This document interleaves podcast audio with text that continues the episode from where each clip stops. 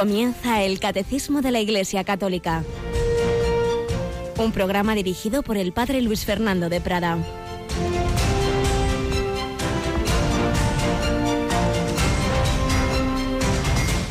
Alabados sean Jesús, María y José. Muy buenos días. Comenzamos esta segunda parte del mes de junio, 16 de junio.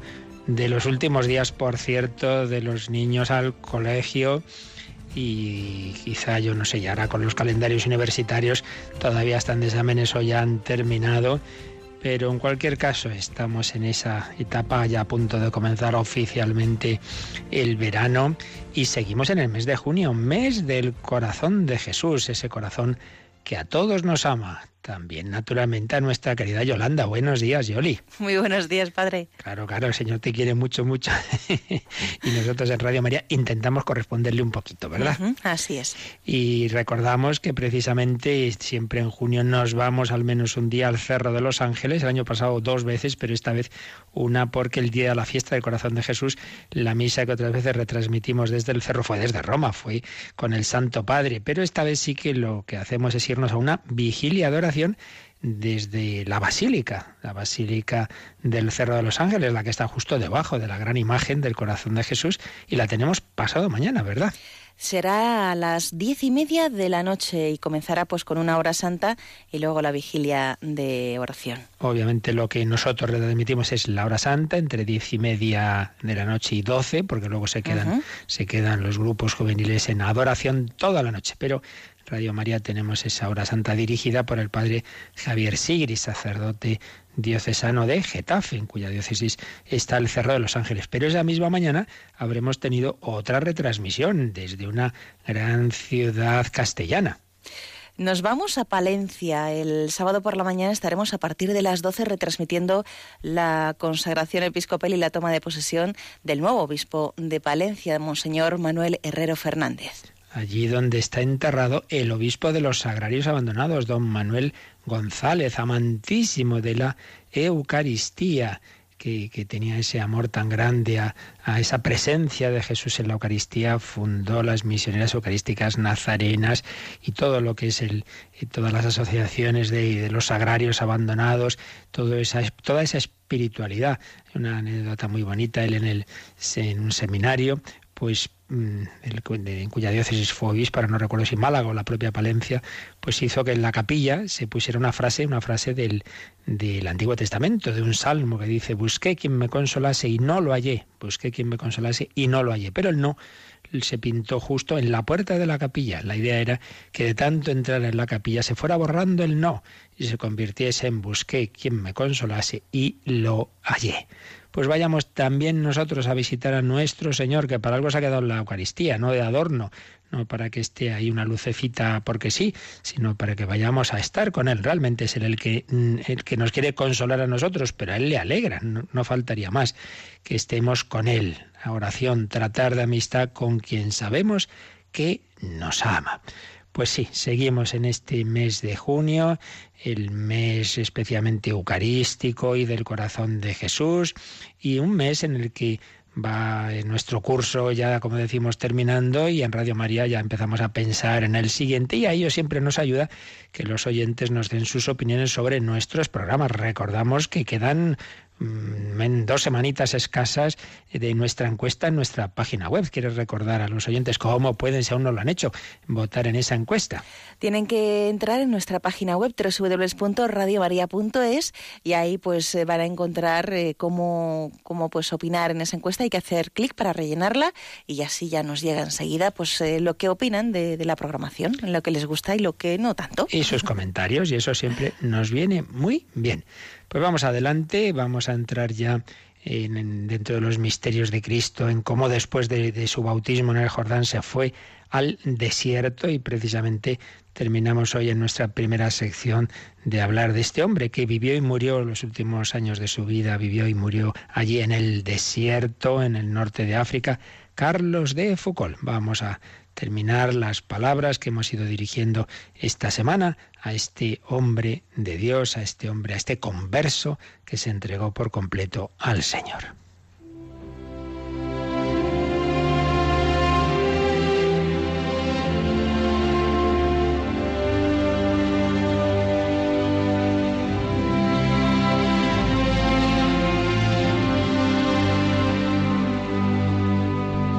Carlos de Foucault. En días anteriores dimos sus datos biográficos principales y ayer comenzábamos a leer esta especie de carta al cielo que le escribe el padre Ángel Sanz, hablando de esas dos etapas tan distintas de su vida.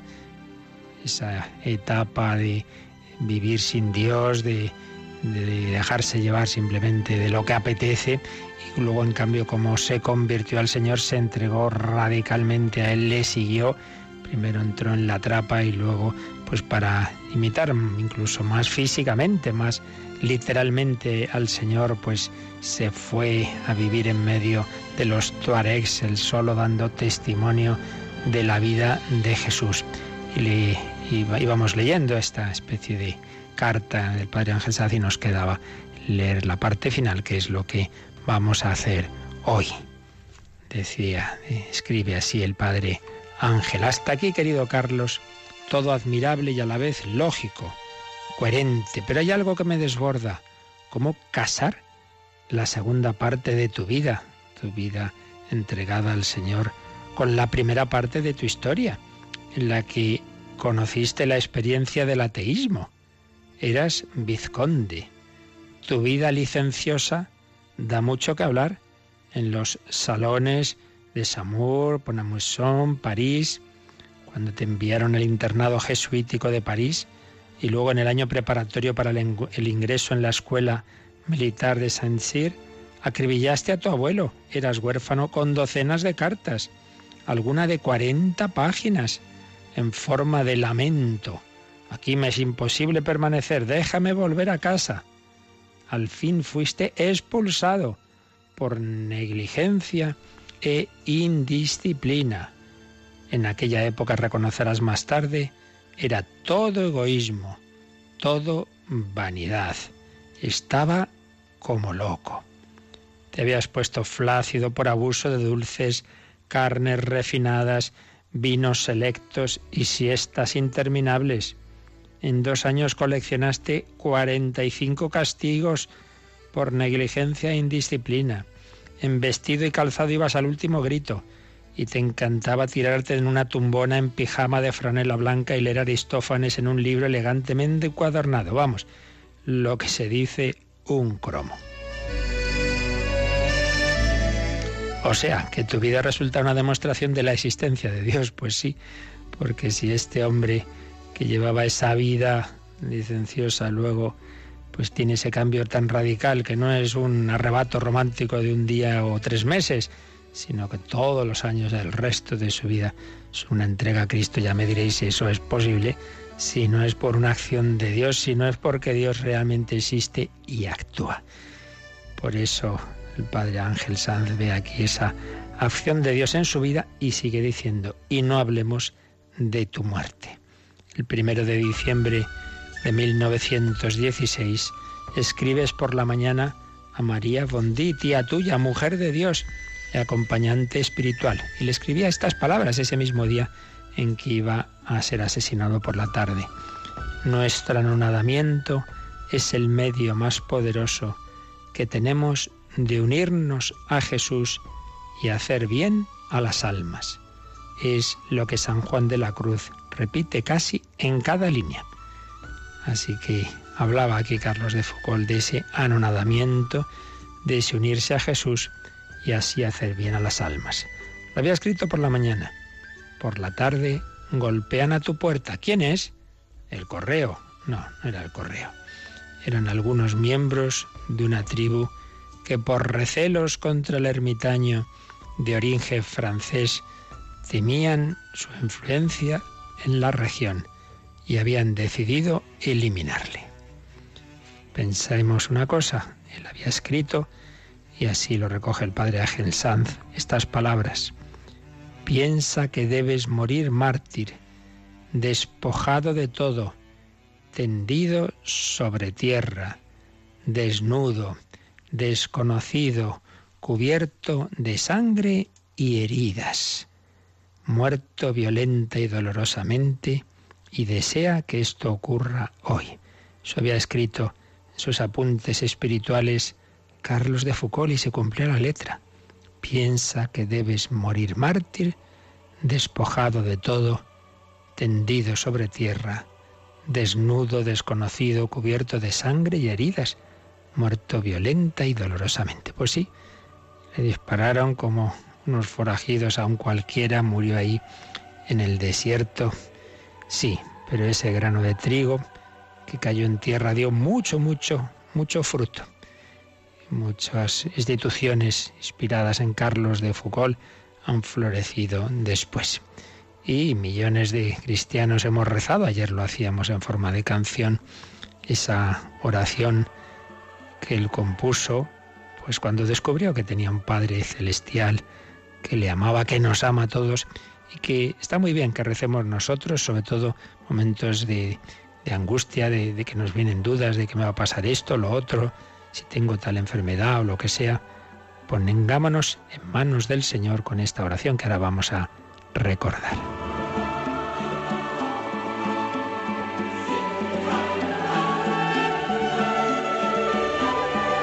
Padre, me pongo en tus manos. Haz de mí lo que quieras, sea lo que sea. Te doy las gracias. Estoy dispuesto a todo, lo acepto todo, con tal que tu voluntad se cumpla en mí y en todas tus criaturas. No deseo nada más, Padre. Te confío mi alma, te la doy con todo el amor del que soy capaz, porque te amo y necesito darme, ponerme en tus manos sin medida, con una infinita confianza, porque tú eres mi Padre. Pues digámoselo al Señor hoy también, me pongo en tus manos sin medida, con infinita confianza, porque tú eres mi Padre.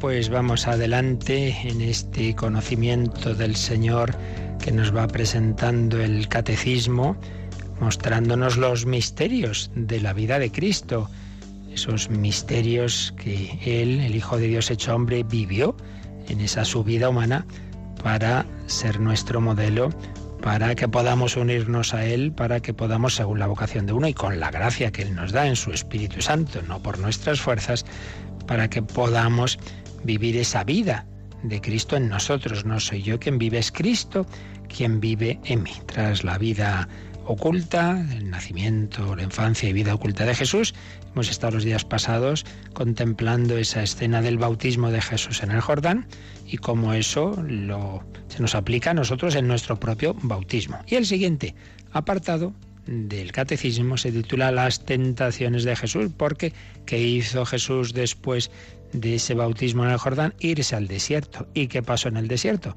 Pues ya lo sabemos, que ahí fue tentado por el demonio. Por eso entramos en este apartado que tiene eh, tres números, 538, 39 y 40, las tentaciones de Jesús. Pues vamos con el primero, Yolanda, el 538. Los evangelios hablan de un tiempo de soledad de Jesús en el desierto inmediatamente después de su bautismo por Juan. Impulsado por el Espíritu al desierto, Jesús permanece allí sin comer durante cuarenta días. Vive entre los animales y los ángeles le servían. Al final de este tiempo, Satanás le tienta tres veces, tratando de poner a prueba su actitud filial hacia Dios. Jesús rechaza estos ataques que recapitulan las tentaciones de Adán en el paraíso y las de Israel en el desierto, y el diablo se aleja de él hasta un tiempo oportuno. Así pues, esto es lo, siguiente en la vida de Jesús, que puede llamarnos la atención, que precisamente después de ese momento así glorioso de esa teofanía, se abre el cielo, se oye la voz del Padre, desciende la paloma, este es mi Hijo, el amado. Bueno, pues resulta que lo siguiente es que Jesús se va al desierto, a estar ahí 40 días eh, ayunando y a ser tentado por el diablo. Lo cuentan los tres evangelios sinópticos y a su manera, como luego veremos San Juan, vamos a leer el relato del primero de los evangelios, el de San Mateo, capítulo 4. Empieza así este capítulo 4. Entonces Jesús fue llevado al desierto por el Espíritu. Fijaos, ¿eh? por el Espíritu Santo. Jesús fue llevado al desierto por el Espíritu para ser tentado por el diablo. Y después de ayunar cuarenta días y cuarenta noches, al final sintió hambre. El tentador se acercó y le dijo, Si realmente eres hijo de Dios, di que estas piedras se conviertan en panes. Pero él en respuesta dijo, está escrito, no sólo de pan vivirá el hombre, sino de toda palabra que brota a través de la boca de Dios. Entonces el diablo se lo llevó a la ciudad santa y lo puso sobre el alero del templo y le dijo, si realmente eres hijo de Dios, tírate abajo, pues está escrito, a sus ángeles dará órdenes acerca de ti y te llevarán en sus manos, no sea que tropieces con tu pie en una piedra. Jesús le dijo, también está escrito, no tentarás al Señor tu Dios. De nuevo se lo llevó el diablo a un monte muy alto y le mostró todos los reinos del mundo y su esplendor y le dijo, todo esto te daré si postrándote me adoras. Entonces le dijo Jesús, vete, Satanás, pues está escrito, al Señor tu Dios adorarás y a Él solo servirás. Entonces lo dejó el diablo. Y mira, unos ángeles se acercaron para asistirle. Así lo cuenta San Mateo. Fijaos que ya llama la atención este primer versículo 4.1 de que Jesús fue llevado al desierto por el Espíritu, el Espíritu con mayúscula, el Espíritu Santo, para ser tentado por el diablo. O sea que el Espíritu Santo a veces nos lleva a eso, a ser tentados por el diablo, fíjate tú y luego dice que estuvo ayunando 40 días y 40 noches. Oh, eso no puede ser, pues sí puede ser. Y ha habido santos que han ayunado esos 40 días, como San Francisco de Asís.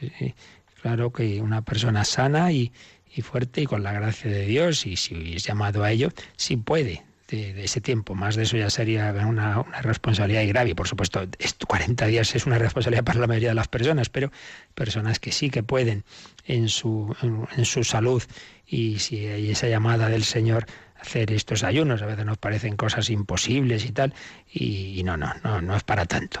Y al final sintió hambre. Y luego vienen pues esas tres tentaciones, aunque podríamos pensar que en realidad durante esos 40 días pudo haber más tentaciones, pero aquí aparecen como esas, esas tentaciones prototípicas, que son tentaciones en realidad no de, de llevar a un pecado como tal, sino de, un tipo de mesianismo, de que Jesús no fuera, no hiciera su tarea, su misión por el camino, por el camino que, que, la Santísima Trinidad había decidido que es un camino de humildad, de amor, sino por un camino de éxito, de dar de comer a la gente. Entonces todo el mundo dirá, ¡ay, qué bien! Esto, los populismos famosos, ¿no? Aquí nos hacemos famosos prometiendo a la gente pan y circo y ya está, ¿no? O por la por la, vanidad, ¿no? Tú te tiras aquí desde lo alto del templo y no te va a pasar nada, entonces te harás famosísimo y la gente dirá, fíjate, este qué milagros hace, ¿no? Por el, el camino del, del, poder, en fin, los medios humanos con los que tantas veces buscamos el éxito, pues aplicados a la Iglesia. Entonces vamos a ver si con mucho dinero y con muchos medios, haciendo cosas muy espectaculares, atraemos a la gente, pues en el fondo eso viene a ser lo que le propone Satanás, que en realidad es también pues una actuación basada en las fuerzas humanas sin Dios. Y es que al final toda tentación en el fondo es prescindir de Dios. Por eso, claro, la última tentación es te daré todos los reinos del mundo si me adoras. Al final es no adorar al Señor, sino al demonio. Y entonces, claro, Jesús le responde, no, no, no, al Señor tu Dios adorarás y a Él solo servirás. Bien, esto es este es el relato que nos hace San Mateo. San Lucas es bastante parecido, solo que San Lucas, como insiste mucho en la importancia del templo de Jerusalén, va a cambiar el orden de las tentaciones y la última la va a poner esa del, alero del, del, templo. Luego San Marcos es más resumido y San Juan no cuenta como tal la escena, pero como ahora mismo vamos a ver mm, el trasfondo, sí, el trasfondo de las diversas tentaciones y de la lucha contra el demonio, sí. Pero antes de seguir comentando este número, vamos a, resumir la, visión de conjunto que sobre esta escena nos hace en su Cristología Monseñor Rico Pavés, como en otras ocasiones, que realmente está súper bien hecha y, y de una manera muy sintética nos da muchas claves muy interesantes. Nos recuerda cómo aparecen esas tentaciones, como os decía, en los evangelios sinópticos. San Marcos las reseña brevemente y nos hace alusión a esos versículos que os decía antes de San Juan, y donde vemos en el fondo pues las mismas tentaciones en distintas escenas de la vida de Jesús. Por ejemplo, cuando Jesús, eh, discutiendo con los judíos y reprochándole su incredulidad, les dice, vosotros sois de vuestro padre el diablo, indicando con ello el motivo que les lleva a no escuchar sus palabras. Bueno, pues aquí un poco lo que vemos en esa... bueno, en general en todas las tentaciones, el demonio cita la Biblia, fijaos qué curioso, ¿eh? que a veces eh, pensamos que porque uno use citas bíblicas, bueno, todas las herejías han apoyado en alguna frase de la Biblia. Entonces, el mismo demonio se puede servir de cosas verdaderas y de palabras de Dios, pero para con ellas engañarnos, ¿no? Bueno, pues Jesús aquí les dice a los a los judíos con los que están discutiendo, claro que cuando uno eh, se deja llevar del, del demonio, pues no, no, le escucha a él, no le escucha a él. Y entonces dice, el que es de Dios escucha las palabras de Dios. Escucha las palabras de Dios. Aquí podemos ver una alusión, eh, algo parecido a esa, a esa respuesta de Jesús de la primera tentación, no solo de pan vive el hombre, sino de toda palabra que sale de la boca de Dios. Bueno, la boca de Dios es Jesucristo, ese Jesús al que no escuchaban estos con los que estaba Jesús discutiendo. Después, en el capítulo 13 de, de, San Juan, cuando ya empieza el relato de la pasión, podemos ver dos alusiones que tienen que ver, tienen relación con la segunda tentación. Por un lado, fijaos, cuando habla del diablo y Judas, ya el diablo había suscitado en el corazón de Judas la intención de entregarlo. El diablo tentó a Judas y Judas cayó en la tentación. Ahí sí, ahí sí vemos que, el, caer en la tentación y vemos esa alusión al diablo. Y vemos también cómo Jesús va a seguir el camino mesiánico que el Padre le había señalado y no el del demonio. Jesús, sabiendo que el Padre había puesto todo en sus manos, que venía de Dios y a Dios volvía, etc. Y luego, eh, cuando esa tercera tentación de todo esto te lo daré si postrándote me adoras, ese pretender ser rey al modo humano, bueno, pues eso mm, lo vemos, vemos algo parecido. Cuando en, en Juan 6:15 a Jesús le quisieron hacer rey, entonces dice el Evangelio, Jesús, sabiendo que iban a llevárselo para proclamarlo rey, se retiró otra vez a la montaña, él solo, él solo. Entonces, sin darnos el relato de las tentaciones, San Juan, pero vemos que aparecen ahí en su Evangelio, pues en el fondo esas mismas tentaciones, esa lucha del demonio. Bien, dicho esto, cogemos estos datos así en plan un poco telegráfico que nos ofrece eh, don José Rico Pavés sobre eh, estos relatos de las tentaciones en los evangelios sinópticos. Todos ellos ofrecen una serie de elementos comunes, Mateo, Marcos y Lucas, en que coinciden. En la iniciativa del Espíritu Santo. El Espíritu Santo lleva, empuja, conduce a Jesús. En el hecho de que esto se produce en el desierto, en que dura 40 días y en que Satanás es el sujeto atento, eh, agente, perdón, de la tentación. Mateo y Lucas mencionan el ayuno y detallan las mismas tres tentaciones, aunque ya digo que el orden varía un poquito cuando Lucas pone la, la tercera como segunda y viceversa. Mateo y Marcos concluyen hablando de la presencia de ángeles que sirven a Jesús. Vemos esos elementos comunes que hemos dicho, Espíritu Santo, desierto, 40 días y Satanás. Espíritu Santo. Esa acción del Espíritu Santo es calificada con diversos verbos. El Espíritu Santo lleva a Jesús, lo empuja, le conduce. En cualquier caso se está subrayando pues lo que ya nos había enseñado el, el catecismo, que la misión del Espíritu Santo siempre está unida y ordenada a la del Hijo. Y llama la atención, como os decía antes, que, primera, que, precisamente lo primero a lo que empuja el Espíritu Santo a Jesús tras el bautismo es a, ir a, ser tentado. Ir al desierto a, a ser probado. El ungido por el Espíritu Santo es probado. Y aquí ya podemos hacer una aplicación a nuestra vida. A veces uno dice, ay, qué mal estoy, qué mal estoy espiritualmente. ¿Por qué? Ay, porque tengo unas tentaciones. pues mira tú qué bien. Nuestro Señor Jesucristo también las tuvo, muchos santos. El hecho de ser tentado y que a uno le vengan pensamientos horrorosos contra la fe, la esperanza, la, la castidad. Ay, es que me vienen unas cosas a la cabeza. Bueno, pero tú quieres eso, no, yo qué voy a querer. Bueno, entonces ¿dónde está el pecado? Pues en el fondo el demonio te tienta mucho es que ve que le estás preocupando y que ve que este puede hacer mucho bien y, por eso te atacas y que no, no te asustes, no te asustes. No es mala señal el ser tentado, Jesús lo fue. Eh, ¿Dónde tienen lugar las tentaciones? En el desierto. Parece que es esa depresión que hay junto al Jordán, al norte del Mar Muerto. Pero en cualquier caso, el desierto tiene siempre en la escritura un sentido teológico. En el desierto fueron tentados Moisés e Israel. En el desierto es tentado Jesús que vence donde otros cayeron. Cuántas veces el pueblo de Israel cayó en las tentaciones en el desierto, pero Jesús en cambio las vence. Y el desierto es también lo opuesto al paraíso, el lugar donde habitan fieras salvajes. Número 40. Bueno, es un número que aparece muchísimo en la escritura, lleno de simbolismos. Recordad, 40 días del diluvio, 40 años del pueblo de Israel en el desierto, 40 días que Moisés estuvo en el Sinaí preparándose a recibir las tablas de la ley, 40 años del reinado de David, 40 días que ayunó Elías. Y esto ya no está en la escritura, sino en la tradición de los rabinos, 40 días de ayuno de Abraham en el camino hacia el Oreb. Es sin duda un número simbólico y los que estudian los simbolismos de los números ven en él el resultado de multiplicar los cuatro confines de la tierra, norte, sur, este, oeste, por los diez mandamientos. Cuatro por diez, cuarenta. Entonces, ¿qué significa esto?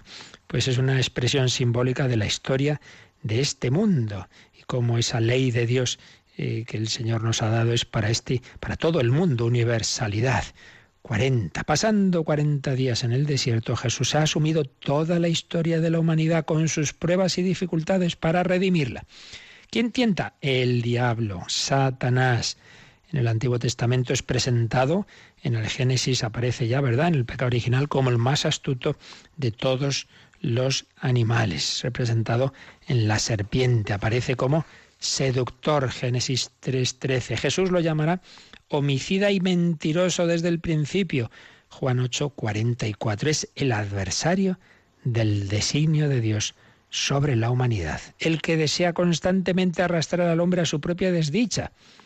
Este relato de las tentaciones se muestra claramente como el adversario de Cristo, el que desea apartar a Jesús de su misión.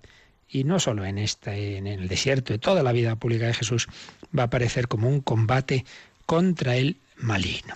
Y esas tentaciones, pues, reflejan esa lucha interior de Jesús para cumplir su misión y sobre todo vemos ahí la pregunta sobre lo verdaderamente importante en la vida humana.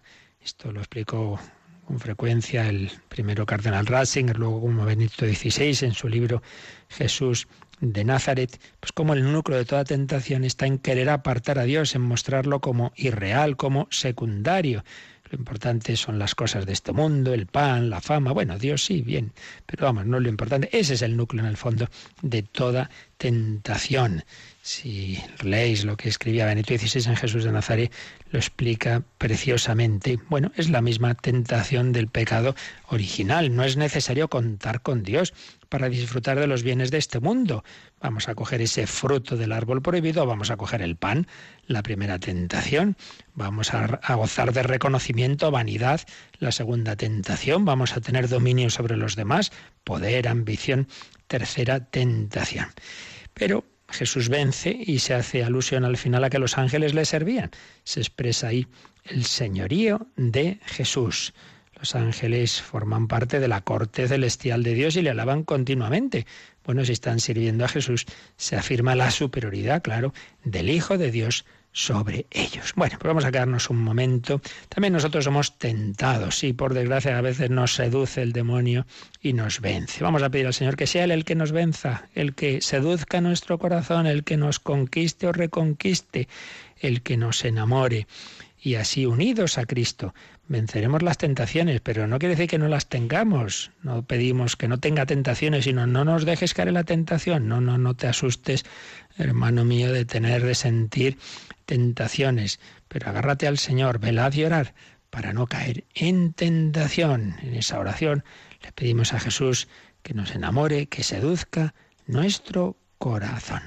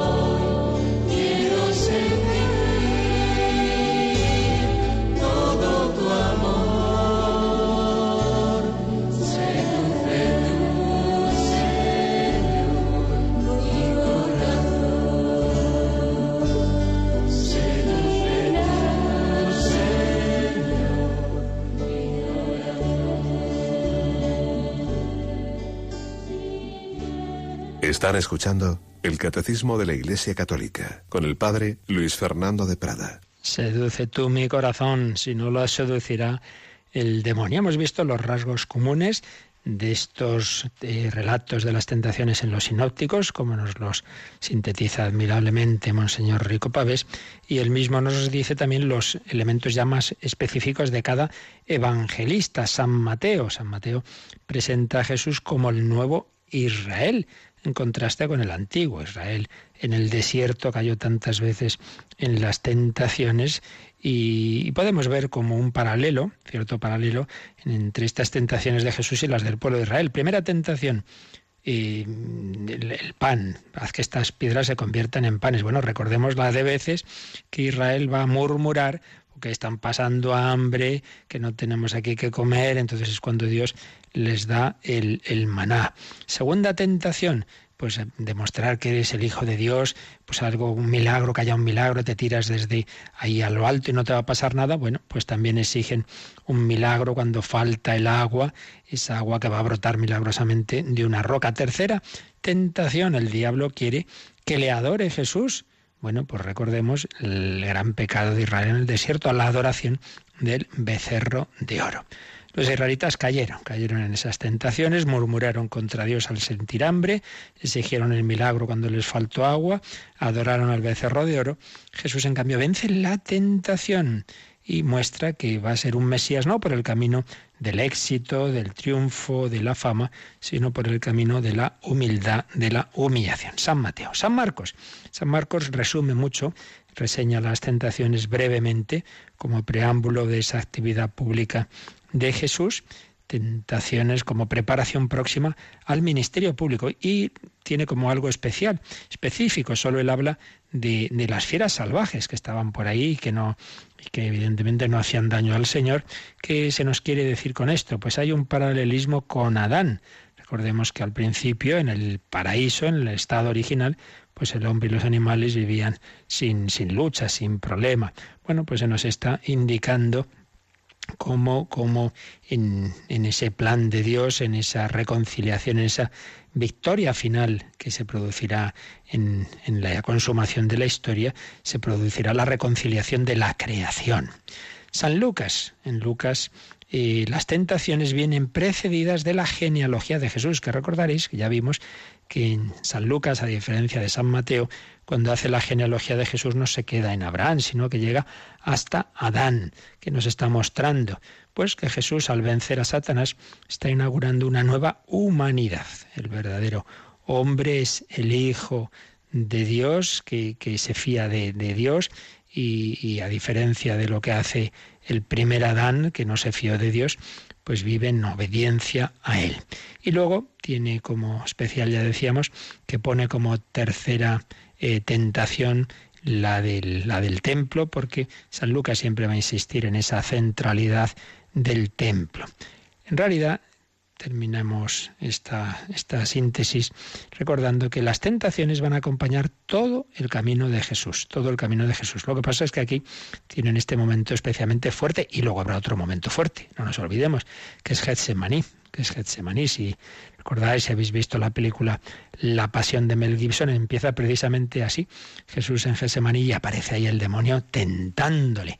Pero esas tentaciones van a ser frecuentes en toda su vida y a veces a través de personas. ¿Recordáis cuando el pobre Pedro eh, al principio responde inspirado por el Espíritu Santo, tú eres el Mesías, el Hijo de Dios, pero luego va y le dice al Señor, oye, oye, ¿qué es eso de que vas a ir a la cruz? No puede ser. ¿Y qué le dice Jesús? Apártate de mí, Satanás, Satanás, porque no piensas como Dios, sino como los hombres. A veces somos instrumentos del demonio para tentarnos unos a otros. Bueno, pues esto es lo que tenemos así sintetizado en estos relatos y es lo que nos ha dicho el, número 538. El Espíritu Santo llevó a Jesús al desierto. Allí, al final de esos 40 días de ayuno, de oración, Satanás le tentó, tratando de poner a prueba su actitud filial hacia Dios. Bueno, obviamente aquí está todo el tema del demonio, del que ya hablamos abundantemente cuando en una parte anterior del catecismo vimos la creación de, los ángeles. O sea, no vamos aquí a repetir todo lo que dijimos en ese momento, está todo grabado y recopilado en los DVDs del catecismo de los números anteriores, pero si vamos a leer este número marginal, al menos este que aquí el catecismo nos ofrece. Relacionando unos números con otros, siempre el catecismo pone al margen de cada número otros que nos ayuden a ver a ver qué es lo que decía en este otro sitio, porque hay que relacionar siempre las cosas. Y la fe católica todo tiene que ver. Es, la verdad es, es armónica, es coherente, es sinfónica, que decía von Balthasar.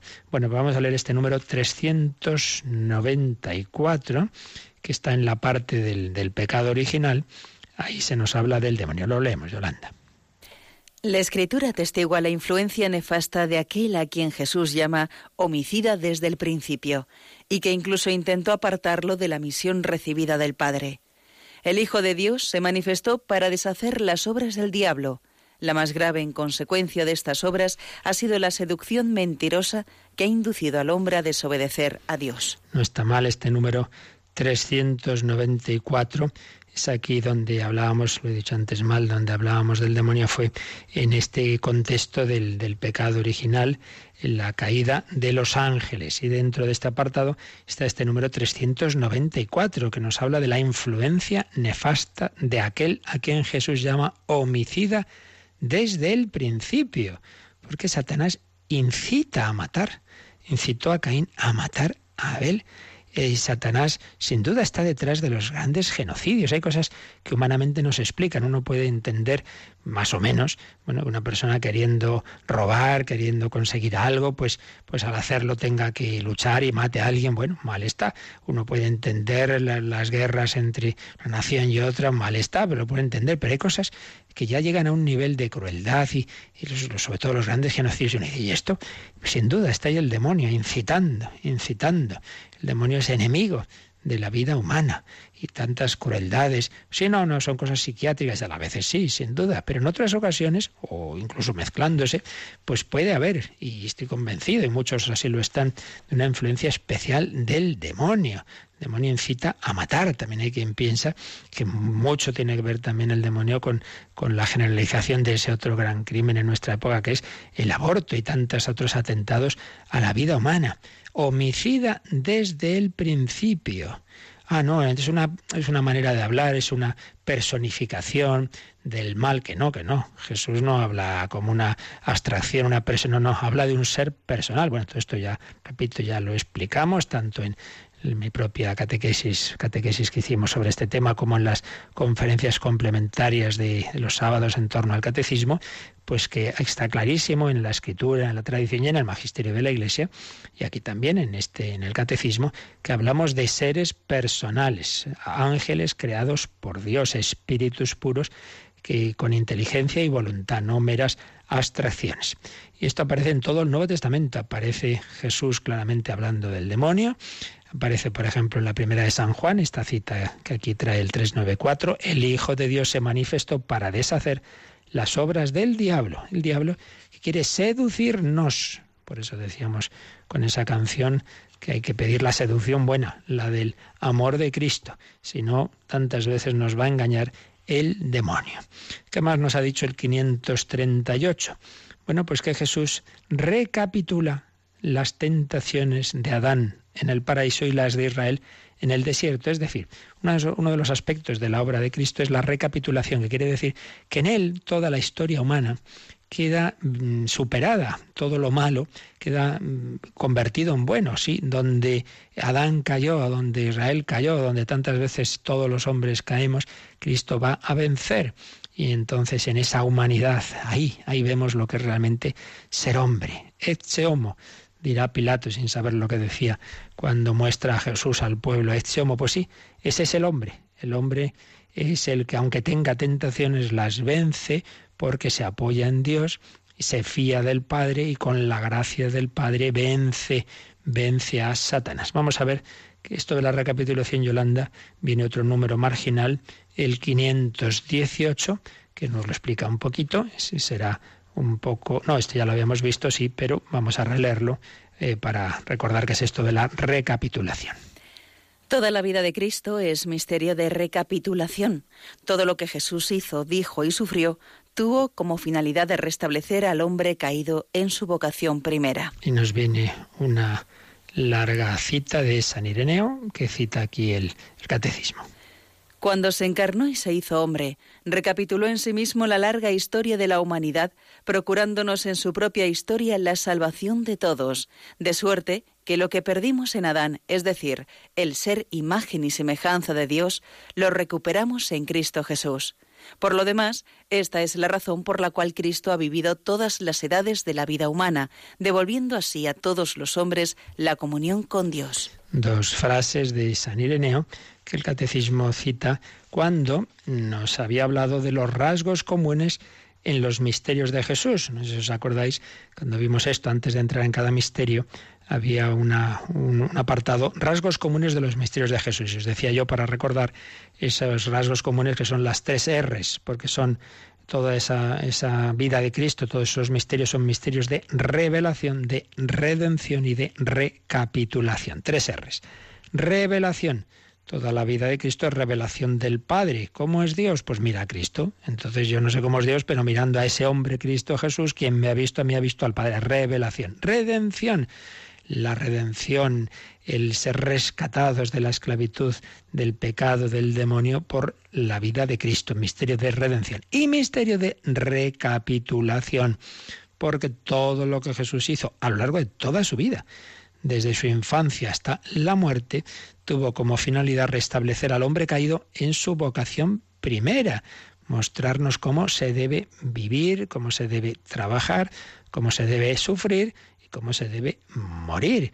Por eso decía San Ireneo que Cristo ha vivido todas las edades de la vida humana, incluso llegaba a decir, bueno, un poquito la ancianidad, hombre, la ancianidad no porque Jesús murió joven, ¿verdad? Pero bueno, en ese sentido de la madurez de, que, de, que, quiso eso, mostrarnos pues a todos los hombres en todas las situaciones, pues eh, realmente lo que es, lo que debe ser el hombre, el designio original de Dios.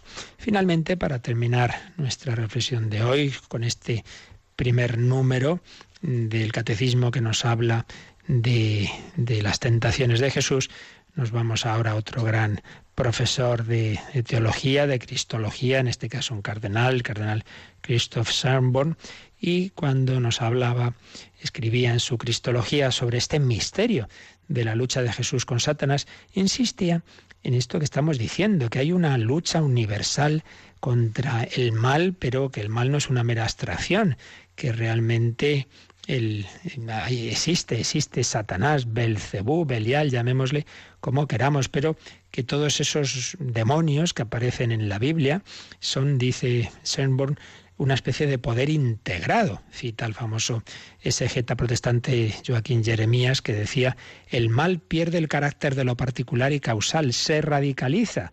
Detrás de sus diferentes formas de aparición está sencillamente el enemigo. Está el enemigo.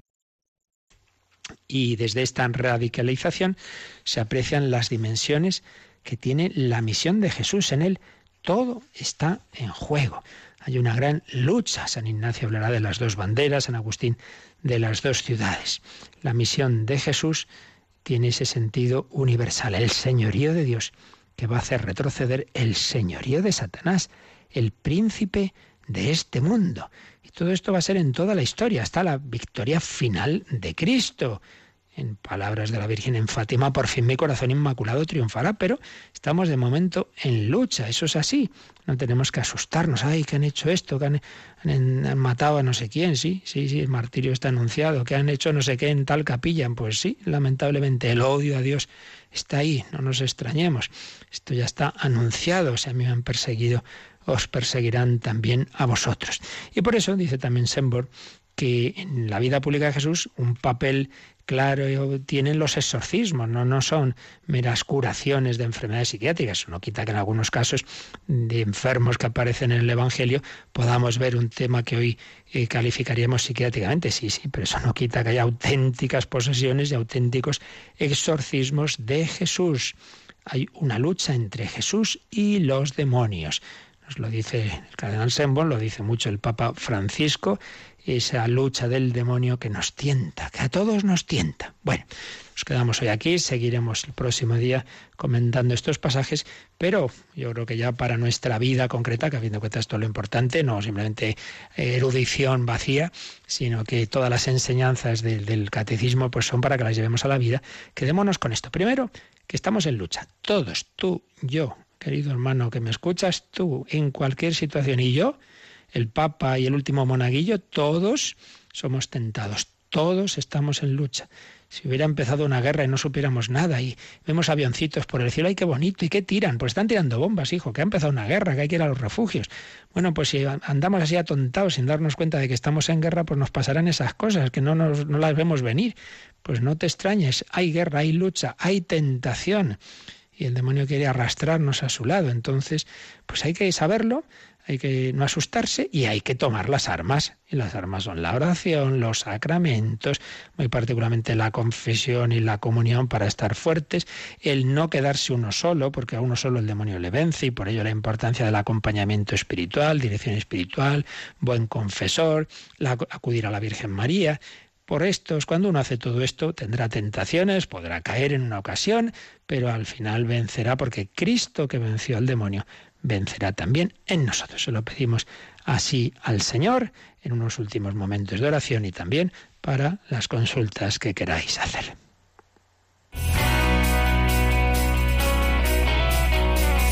Participa en el programa con tus preguntas y dudas. Llama al 91 153 8550. También puedes hacerlo escribiendo al mail catecismo arroba radiomaria.es. Catecismo arroba radiomaria.es.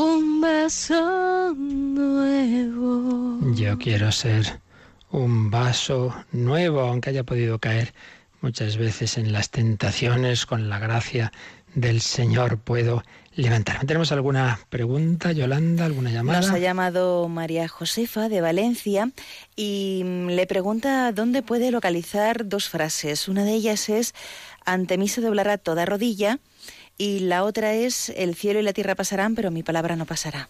Bueno, eso con el ordenador en la Biblia sería rapidísimo de encontrar.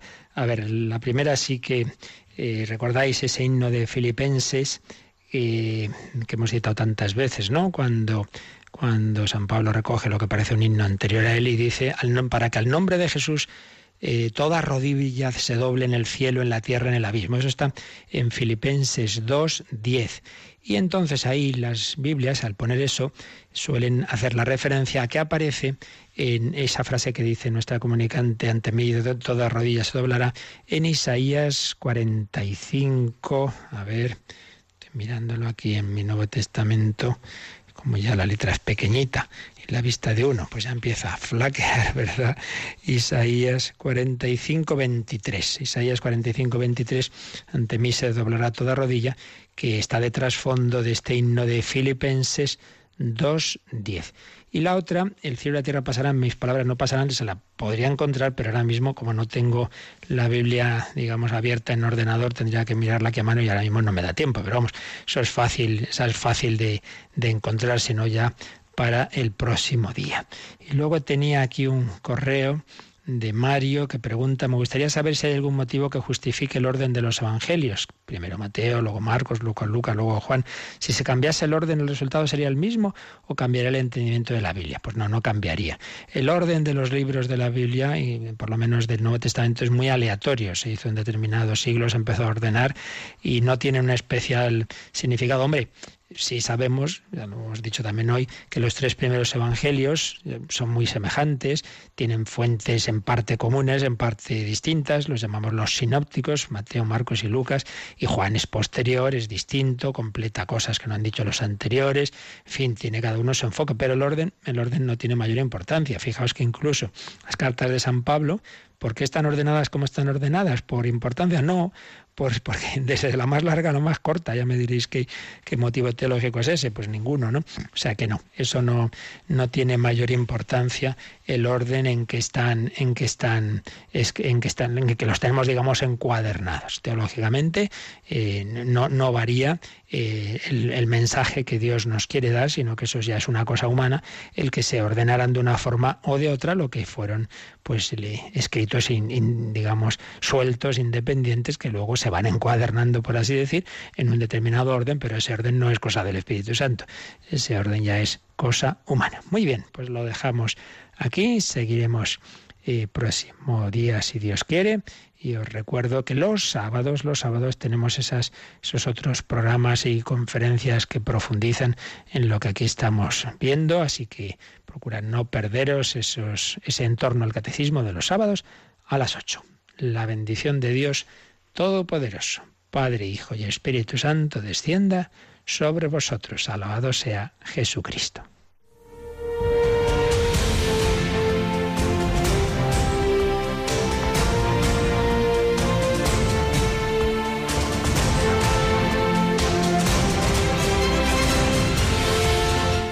Han escuchado en Radio María el Catecismo de la Iglesia Católica